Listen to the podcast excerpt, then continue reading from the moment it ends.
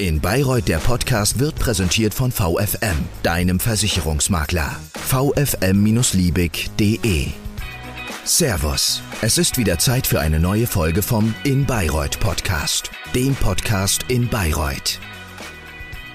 Wie schädlich für die Gesundheit ist der Konsum von Reis oder Reisprodukten? Das ist das Thema heute in der neuen Episode unseres In Bayreuth Podcasts. Mein Name ist Jürgen Lenkheit. Ich habe mir heute eine Expertin zu diesem Thema hinzugeholt, die mir dazu, denke ich, ganz gut Auskunft geben kann. Denn sie ist Professorin an der Universität Bayreuth im Fachbereich Umweltgeochemie. Ich begrüße Frau Professor Dr. Britta Planer-Friedrich bei uns im In Bayreuth Podcast. Schön, dass Sie es einrichten konnten. Gerne. Herzlich willkommen, Frau Planer Friedrich. Gleich am Anfang vorweg, wann haben Sie sich zum letzten Mal so eine schöne Portion Reis schmecken lassen?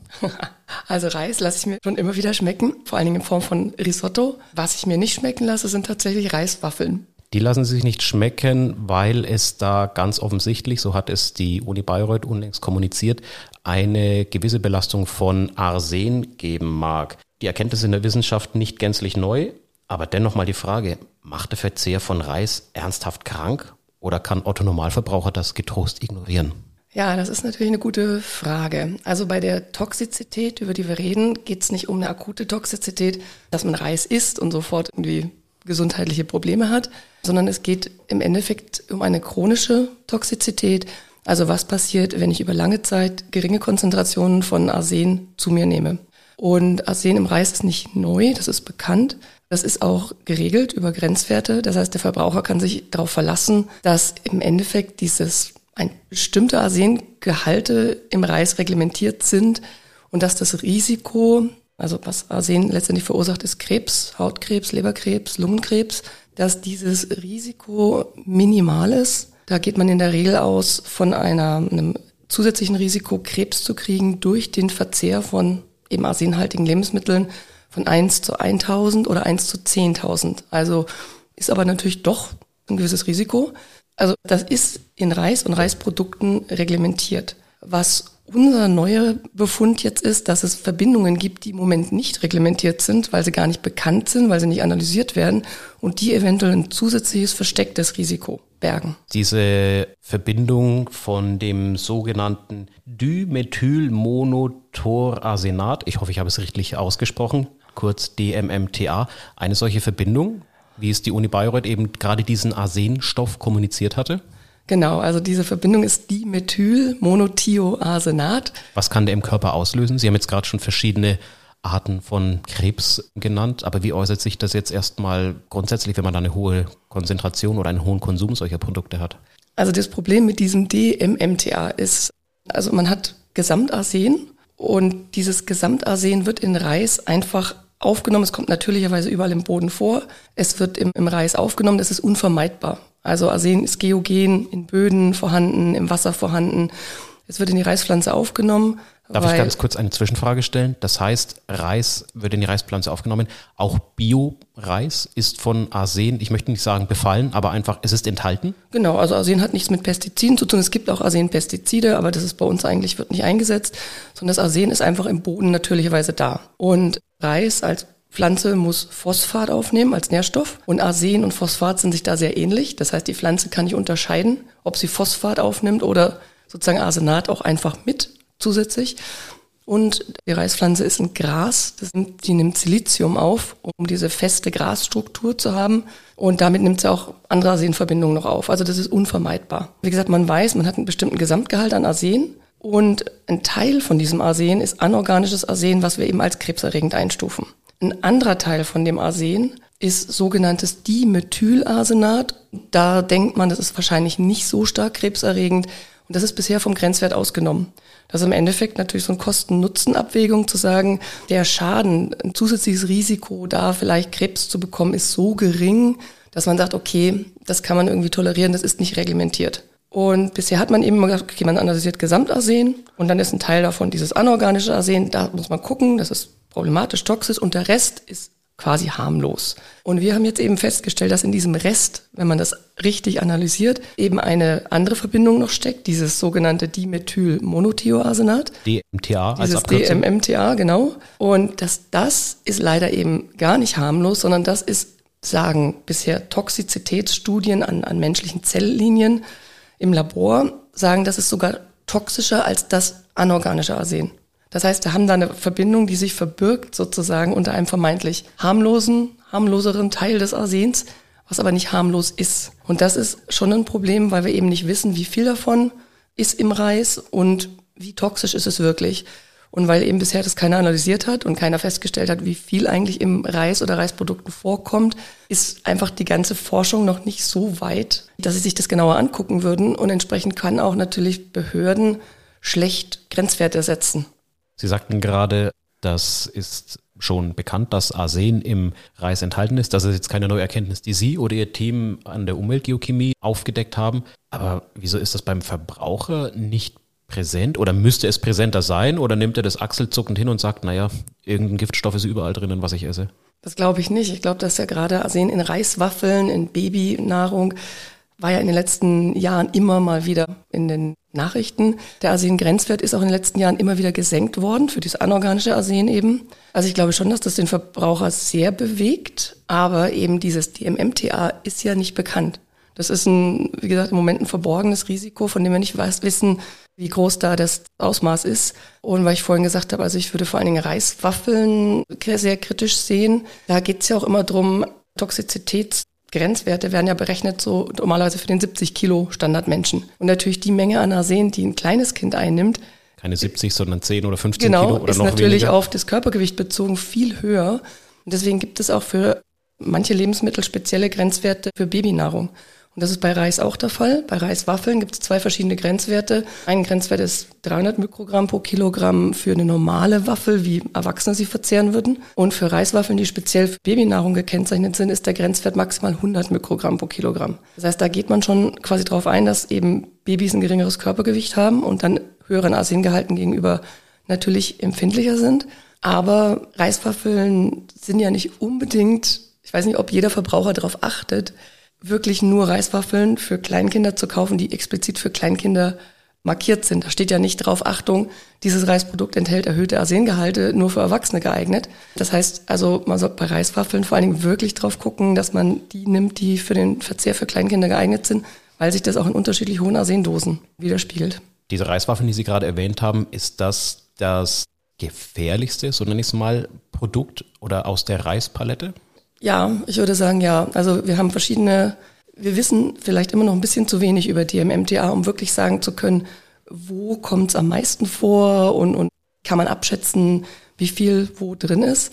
Aber es ist tatsächlich so, wenn man sich weltweit anguckt, haben wir besonders in Europa und in Amerika sehr hohe Gehalt an diesem DMA, an dieser sozusagen nicht anorganischen Arsen, Rest, Arsengehalt. Und von diesem DMA kann wieder ein hoher Teil DMMTA sein. Das ist tatsächlich im asiatischen Reis nicht so sehr der Fall. Wir haben, wir haben vielen Reis dort, der kaum DMMTA hat und tatsächlich interessanterweise in Europa und Amerika relativ viel Probleme mit diesem DMMTA. Im weißen Reis ist generell weniger drin als in Vollkornreis, der natürlich eigentlich sehr gesund ist, weil er viel Nährstoffe hat. Aber viel Nährstoff heißt in der Regel auch viel Schadstoffe. Die reichern sich letztendlich in der gleichen Form an, also in diesem sogenannten Silberhäutchen, was eben um den Vollkornreis rum ist, was bei einem weißen Reis eben wegpoliert wird. Da sind viel Nährstoffe drin, aber eben auch viel Schadstoffe. Wenn man Parboiled-Reis hat, werden auch viele dieser Schadstoffe in das Korn reingedrückt. Also auch das hat erhöhte Gehalte. Und bei den Reiswaffeln haben wir jetzt festgestellt, dass anscheinend bei dem Prozess der Reiswaffelproduktion, also bei diesem Verpuffen, das DMA zu DMMTA mehr oder weniger 100 Prozent umgesetzt wird. So eine Art chemische Reaktion? Also da werden wahrscheinlich pflanzeninterne schwefelhaltige Proteine zerstört, bilden Sulfid und Sulfid reagiert mit diesem DMA und bildet das DMMTA. Das heißt, hier könnte man wahrscheinlich sogar über die Prozessbedingungen das vermeiden. Also wenn wir die Temperaturen etwas niedriger machen würden, denken wir beim Verpuffen von, von dem Reisprodukt im Original, würden wir weniger DMMTA erzeugen. Aber im Moment sehen wir deswegen Reiswaffeln quasi als das Kritischste, weil wir da wirklich nochmal eine aktive Umsetzung sehen, mehr als das, wie es wie der, wie der Reis gewachsen ist und wie das Korn geerntet wurde, wird zusätzlich bei der Herstellung von den Waffeln nochmal DMMTA produziert. Deswegen sehen wir Reiswaffeln im Moment wirklich als kritisches Produkt. Und vor allem, Sie sind ja noch in der Forschung drinnen. Sie sagten ja selbst gerade, es ist noch zu wenig erforscht. Oder andersrum gesagt, es gibt noch Spielraum nach oben, neue Erkenntnisse würden sich über kurz oder lang wahrscheinlich einstellen. Sind Sie dafür, dass solche Reisprodukte oder gerade diese Reiswaffeln verboten werden? Oder sind Sie jetzt noch nicht dafür und sagen, in zwei, drei Jahren, wenn wir weiter sind, kann es durchaus sein, dass wir da Alarm schlagen müssen und sagen müssen, Hände weg? Das ist natürlich ganz schwierig, denn als Forscher, wir haben jetzt festgestellt, okay, diese Verbindungen tauchen auf und wir wissen aus Laborstudien an Zelllinien, dass sie potenziell toxisch sind. Aber natürlich ist eine Behörde in einer ganz anderen Verantwortung, bevor sie einen Grenzwert setzen, um eben auch, ich meine, Reis ist ein wichtiges Nahrungsmittel. Bei uns ist es Europa vielleicht zunehmend also Babynahrung oder für gesunde Ernährung, für was weiß ich, über die Hälfte der Weltbevölkerung ist es das Nahrungsmittel. Gerade man, im asiatischen Raum noch mehr als Genau, hier. wenn man dann sozusagen sagt, okay, wir verbieten das jetzt, das ist auch keine Lösung. Das heißt, die müssen natürlich sehr sorgsam auch in der Abwägung sein und dafür brauchen die deutlich mehr Daten als ich jetzt sagen würde, okay, wir haben das festgestellt, wir finden es alarmierend, man sollte was tun. Aber um wirklich einen Grenzwert festzusetzen, müssen sehr, sehr viele Studien noch gemacht werden. Aber es ist irgendwo ein Kreislauf. Es ist halt dieses, solange es keine Verbote gibt, gibt es keinen Druck sozusagen, mehr Studien anzuschieben. Kommerzielle Labore zum Beispiel können DMMTA im Moment nicht analysieren. Das heißt, es wird auch nicht zufällig gefunden. Es gibt nicht andere Behörden oder Reiswaffelhersteller, die ihre Proben irgendwo abgeben können und sagen können, oh ja, jetzt kommt, kommt zurück sozusagen, dass wir viel DMMTA in der Probe haben. Man sieht es einfach nicht. Und solange die nicht gezwungen sind, es zu analysieren, gibt es natürlich auch nicht mehr Befunde. Und wir bräuchten eben mehr Toxizitätsstudien. Man bräuchte für eine Risikobewertung wahrscheinlich auch Tierversuche, um eben zu sehen, wie problematisch ist das DMMTA wirklich. Dies gibt es bisher nicht. Es gibt auch Schwierigkeiten, sozusagen von bestimmten Tierversuchen auf wirklich die Toxizität für den Menschen zu schließen. Also da müsste eigentlich sehr, sehr viel mehr passieren, bevor so etwas wie eine europäische Lebensmittelbehörde wirklich Grenzwerte setzen kann.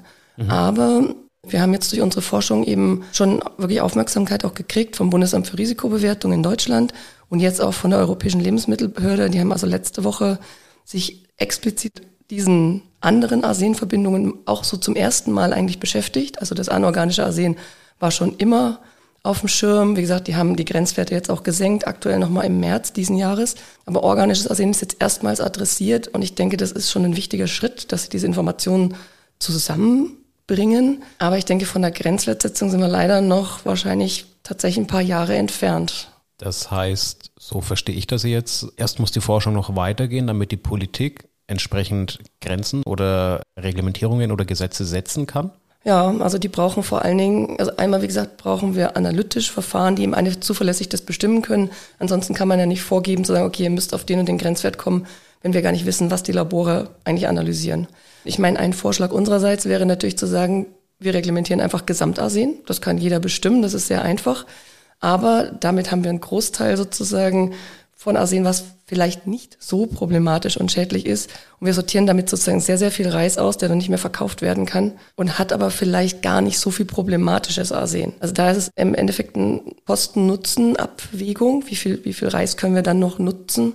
Also Gesamtarsen zu reglementieren, das gibt es in ein paar Ländern tatsächlich. Aber in Europa ist es im Moment quasi nicht vorgesehen. Das heißt, wir müssten sicherstellen, dass wir alle toxischen Spezies, also toxischen Arsenformen, also das anorganische und das DMMTA genau bestimmen können und das reglementieren. Das heißt, es ist ein analytisches Problem, das müsste sozusagen weiter untersucht werden und vor allen Dingen eben die Toxizität muss klar sein. Ist das nur in diesen Zelltoxizitätsstudien? Wie weit können wir diese Laborergebnisse wirklich auf den Menschen übertragen? Und dafür braucht es noch mehr Toxizitätsstudien, bevor die sozusagen Grenzwert setzen können. Ist das jetzt schon, wo Sie in Ihrer Forschung noch mittendrin stecken, wahrscheinlich nicht nur an der Uni Bayreuth, sondern mit Sicherheit auch andernorts, so ein Positionierungskampf schon mit der Lebensmittellobby, dass die vielleicht irgendwann mal sagen werden, ey, wenn die reagieren und sagen, wir warnen davor, dann machen wir einfach noch mehr bunte Pleppe auf die Packung drauf, jetzt noch leckerer, jetzt noch fruchtiger also wir haben tatsächlich wenig Reaktion bisher aus der Lebensmittelindustrie. Vielleicht nehmen ähm, die Sie nicht ernst. Warum? Normalerweise kommt das doch postwendend. Also ich denke, wir könnten natürlich sehr viel Aufmerksamkeit in der Presse immer wieder erregen und sagen, okay, oh, wir haben jetzt neue unentdeckte Arsenspezies in Reiswaffeln gefunden, das ist ein Problem und so. Aber da war bisher nie eine Reaktion letztendlich der Lebensmittelindustrie. Wir haben auch, als wir unsere ersten Befunde hatten, 2021, die Lebensmittelhersteller, also wir publizieren ja die Ergebnisse nicht mit Firmennamen, sondern das ist dann einfach Reisprobe 1 bis 50. Ja. Wir haben die Firmennamen natürlich klar als Klarnamen und wir haben auch die Firmen kontaktiert, Publikation hingeschickt und gesagt, wenn Sie Interesse hätten, wir können Ihnen auch sagen, welches Ihre Produkte sind. Also nicht natürlich die von den anderen, sondern nur von Ihnen. Da kam fast keine Reaktion. Wir haben mit einer Firma tatsächlich eigentlich eine ganz gute Kooperation gehabt, die auch Interesse daran hat, mit uns das weiter zu verfolgen. Und gerade bei der Reiswaffelproduktion, wo wir denken, dass wir wahrscheinlich mit einem relativ einfachen Verfahren diese DMMTA-Gehalt niedriger bekommen könnten, haben eigentlich gedacht, es wäre für eine Firma wahrscheinlich sehr hilfreicher, eigentlich mit uns zu kooperieren. Aber das ist sehr, sehr schwierig. Also die Firma hat natürlich dann Interesse, ein Patent drauf anzumelden. Das heißt, dann können wir nicht publizieren, weil es natürlich nicht öffentlich zugänglich sein soll, bevor die Firma nicht ihr Patent dann ausgenutzt hat. Und Interesse einer Universität ist natürlich nicht, Daten zurückzuhalten, sondern sie zu publizieren. Also da haben wir generell einen gewissen Interessenskonflikt. Und letztendlich hat die Firma auch sehr, sehr lange, also wir haben einen Teil kooperiert, dadurch wissen wir eben, dass wir, wenn wir einen normalen Reis nehmen und daraus eine Reiswaffel produzieren, diese Umsetzung haben. Das war in Kooperation mit der Firma gemacht. Aber letztendlich haben sie dann nach zwei Jahren so einer ganz guten Kooperation, aber immer ein bisschen schwierig, gesagt, sie wollen das jetzt eigentlich nicht weiterverfolgen. Und das ist natürlich auch bei denen wirklich ein Interessenskonflikt. Sie haben im Moment keine Grenzwerte, sie müssen es nicht reglementieren und dann wird auch nichts gemacht. Dann wird auch nichts gemacht, sagen Sie. Jetzt habe ich natürlich, Frau Planer Friedrich, wie es der Zufall so will, eine Reiswaffel in einer Plastikfolie hier neben mir liegen. Komm, damit man ein bisschen näher an das Mikro ran, damit man das Rascheln hört. Ist tatsächlich eine Reiswaffel. Kann ich voller Überzeugung von der Wahrheit sprechen. Wenn ich Ihnen die jetzt anbieten würde, sagen Sie, okay, Dankeschön, ab und an ist das mal okay oder lehnen Sie die kategorisch ab? Also Gott sei Dank mache ich Reiswaffeln sowieso nicht. Ich mochte sie vorher schon nicht. Keine Ausrede jetzt von Ihnen? nee, ist keine Ausrede. Da kann ich noch so viel rascheln? Mm, ja, nee, also ich finde die furchtbar trocken, schmecken nach Pappe und nee, geht gar nicht. Also mochte ich, wie gesagt, vorher schon nicht. Von daher bin ich da sehr sicher. Aber wie gesagt, wenn ich jetzt Kinder hätte, ich würde nicht unbedingt Reiswaffeln füttern, weil ich denke, es gibt andere Möglichkeiten, also zum Beispiel andere Getreide wie Mais akkumulieren eben kaum Arsen. Also man könnte Maiswaffeln nehmen oder irgendwas anderes, was eben diese Arsengehalte nicht enthält. Und wie gesagt, ich meine, mal die eine oder andere Reiswaffel und gerade wenn man sich dann vielleicht wirklich für die entscheidet, die eben nicht für Kleinkinder gekennzeichnet sind, okay, aber ich glaube, man muss es wirklich nicht unbedingt in Massen zu sich nehmen. Okay, dann lege ich das jetzt mit einem letzten Rascheln nochmal hier zur Seite, akzeptiere Ihre Antwort dass das ohnehin nicht ihr Geschmack ist, dass sie nicht so auf Pappe stehen. Elegant in diesem Fall jetzt gelöst von Ihnen. Frau Planer Friedrich, letzte Frage zum Abschluss noch. Unabhängig der Erkenntnisse aus der Lebensmittelforschung, ist das irgendwann, selbst wenn das in der Öffentlichkeit dann breiter bekannt wird, auch ein Akzeptanzproblem beim Verbraucher, der sagt, naja, Reis, Arsen, trinke ich einen Schluck Bier, einen Schluck Rotwein, da ist Alkohol drinnen, das ist auch ein Gift? Warum soll Reis gefährlicher sein oder solche Reiswaffeln? Also ich denke, es ist natürlich auch sehr Unterschied, wie wir uns das weltweit angucken. Ich glaube, in Europa generell kann man sagen, es ist ein gewisses Luxusproblem vielleicht. Ich muss meinem Kind nicht unbedingt Reiswaffeln geben. Und man isst wahrscheinlich bei uns so viel Reis, dass es wirklich sehr, sehr kritisch ist. Was vielleicht schon zu beachten ist, dass ja Reis mehr und mehr jetzt auch eine Rolle spielt für gesunde Diäten dass man da vielleicht wirklich ein bisschen darauf achtet, das vielfältiger anzulegen. Man kann ja auch, was ich, Couscous, Hirse, Mais und so weiter, andere Produkte nehmen und sich nicht vielleicht ausschließlich von Reis ernährt. Ich meine, Reis war kein großes Thema in Deutschland bis vor, was weiß ich, 10, 20 Jahren oder die Art auch, wie wir Reis gekocht haben. Nun wird es vielleicht eins. Ja, wie wir Reis auch gekocht haben, war früher anders. Wir haben in großen Mengen Wasser gekocht und letztendlich den Reis gekocht und nachher das Wasser weggekippt. Damit löst man eine ganze Menge Arsen aus dem Reis schon mal raus, aber natürlich auch Nährstoffe. Und wie wir heute kochen mit einem Reiskocher, wo das Wasser sozusagen einfach nur dann verdampft, bleibt das ganze Arsen zum Beispiel auch drin. Und wie gesagt, wir nutzen mehr Reis. Also ich denke, in Deutschland oder in Europa ist es eher eine Sache eben, dass man vielleicht ein bisschen aufpasst mit alternativen Diäten, sich nicht zu sehr auf Reis fokussiert. Aber ich denke, ein Riesenproblem ist es wirklich in den Ländern, wo Reis das Hauptnahrungsmittel ist. Und ich denke, da müssen wir drauf aufpassen, was wie gesagt, an Gesamtarsen drin ist und was vor allen Dingen an diesen DMMTA-Konzentrationen drin ist. Also ich denke, für den europäischen Verbraucher ist es eher vielleicht eine Sache, so das Ganze ein bisschen zu dosieren. Aber es gibt viele Leute weltweit, die keine andere Möglichkeit haben, als Reis zu essen. Und ich denke, für die müssen wir eben einfach sicherstellen, dass wir alles, was potenziell wirklich problematisch ist, und es ist eben nicht nur anorganisches Arsen, sondern es ist auch das DMMTA, analytisch gut erfassen können und dann letztendlich auch Grenzwerte dafür haben. Analytisch gut erfassen, das wird wahrscheinlich eine der nächsten Aufgaben Ihrer Forschung sein, wo Sie noch mittendrin stecken. Dann kann man sehen, was sich zu dem Thema Reis entwickelt. Sie selbst sagen, Sie stehen nicht auf diese Reiswaffel. Ich habe sie, wie gesagt, gerade weggelegt. Sie haben Alternativen genannt. Hirse, Couscous für eine artähnliche Ernährung, nenne ich es mal. Ich bedanke mich jedenfalls für das Gespräch bei Ihnen zu einem Thema mit Ernährung, das, denke ich, alle von uns in irgendeiner Weise tangiert. Ich wünsche Ihnen für Ihre Forschung weiterhin alles Gute und habe mich gefreut, dass Sie bei uns waren, Frau Planer Friedrich. Vielen Dank. Dankeschön. Das war der In Bayreuth Podcast. Wenn es dir gefallen hat, dann bewerte uns doch bitte mit fünf Sternen in deinem Podcast-Portal.